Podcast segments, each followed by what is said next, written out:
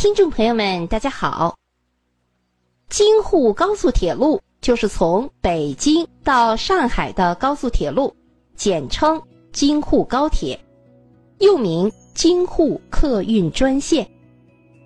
作为京沪快速客运通道，是中国八纵八横客运专线网的其中的一纵。京沪高速铁路位于中国东部地区的华北和华东地区，两端连接京津冀和长三角两个经济区域。线路由北京南站至上海的虹桥站，纵贯北京、天津、上海三大直辖市，以及河北、山东、安徽、江苏四省。所经区域面积是中国经济发展最活跃和最具潜力的地区，也是中国旅客和货物运输最繁忙、增长潜力巨大的交通走廊。京沪高速铁路正线全长有一千三百一十八公里，与既有的京沪铁路的走向大体并行。全线为新建的双线。设计速度目标值是每小时三百八十公里，目前最高运行速度为和谐号按时速三百公里，复兴号按时速三百五十公里运营。线路自北京南站西端引出，与既有的京沪铁路京津段基本平行，经天津设天津南站。并与天津西站间修建联络线连接，向南沿京沪高速公路，在 G 三京沪高速公路黄河桥下游三公里处跨黄河，在济南市西侧设济南西站。向南沿京福高速公路东侧南行至泰安。在徐州市东部设徐州东站，于安徽的蚌埠新淮河铁路桥下游一点二公里处跨淮河设蚌埠南站，至长江北岸设江北第一站滁州站，渡过长江，在长江南岸设南京南站，东行经镇江。丹阳、常州、无锡、苏州、昆山，终点到上海虹桥站。京沪高铁沿线车站有北京、廊坊、天津、沧州、德州、济南、泰安、曲阜、滕州、枣庄、徐州、宿州、蚌埠、定远、滁州。南京、镇江、丹阳、常州、无锡、苏州、昆山和上海虹桥站共二十三站。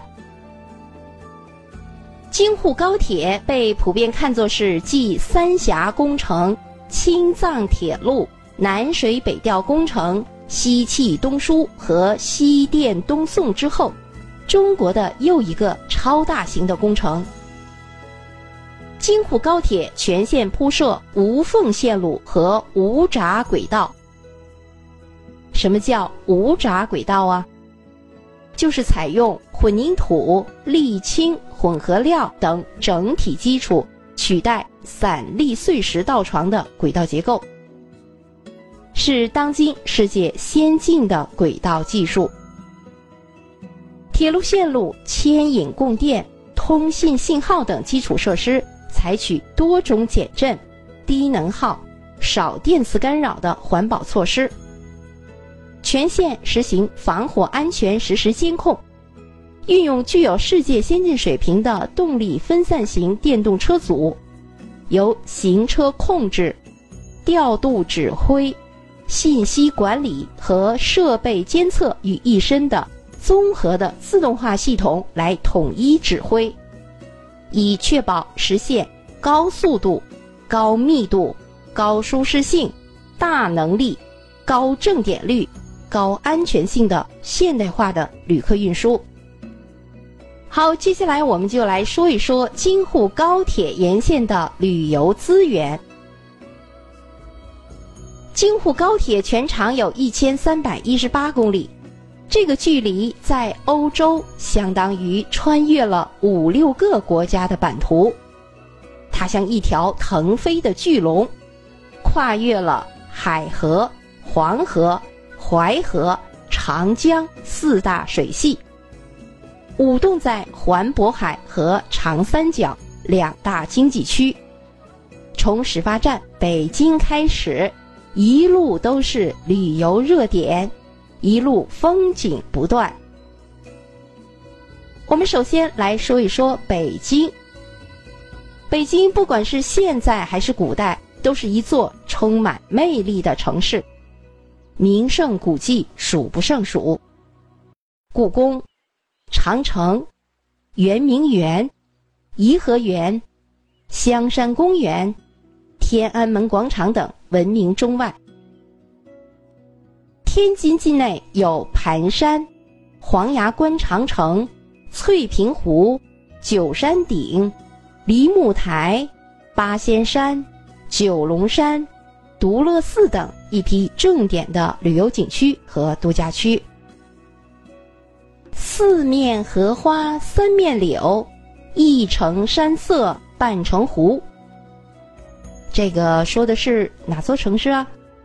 对，就是山东的省会济南市。济南这座山的城市，除了有天下第一泉趵突泉之外，市区的千佛山、龙洞的佛峪、北郊的雀山、柳埠的青龙山、长清区的玉福山、五峰山等。都值得一一探访游历。来到山东，我们一定要去登泰山；到了泰安，一定要去攀登素有“五岳之首”美誉的东岳泰山。下一站就是山东的曲阜，曲阜是一座历史悠久、文物古迹众多、旅游资源极为丰富的。东方圣城，不仅诞生了孔子、孟子，还诞生了中华民族的人文始祖轩辕皇帝。提到南京，就不得不提秦淮河。南京除了秦淮河之外，还有中山陵、玄武湖、夫子庙，也是游客向往的旅游胜地。从南京出发，再往南就是无锡。无锡秀丽的美景大多集中在滨湖区，依着太湖，靠着灵山，一步一美景。下一站到哪儿了呢？对，就是苏州。苏州总给人一种温柔的印象，除了古色古香的建筑外。苏州的园林更是一绝。最后一站，我们就来到了上海。上海黄浦江畔的恋恋风情，还有着那不变的浪漫与情调。外滩、朱家角、南京路步行街、城隍庙、东方明珠电视塔，都是闻名遐迩的景色。好，各位听众朋友们，京沪高铁旅游线的美丽风景就为您介绍到这里，感谢您的收听，再见。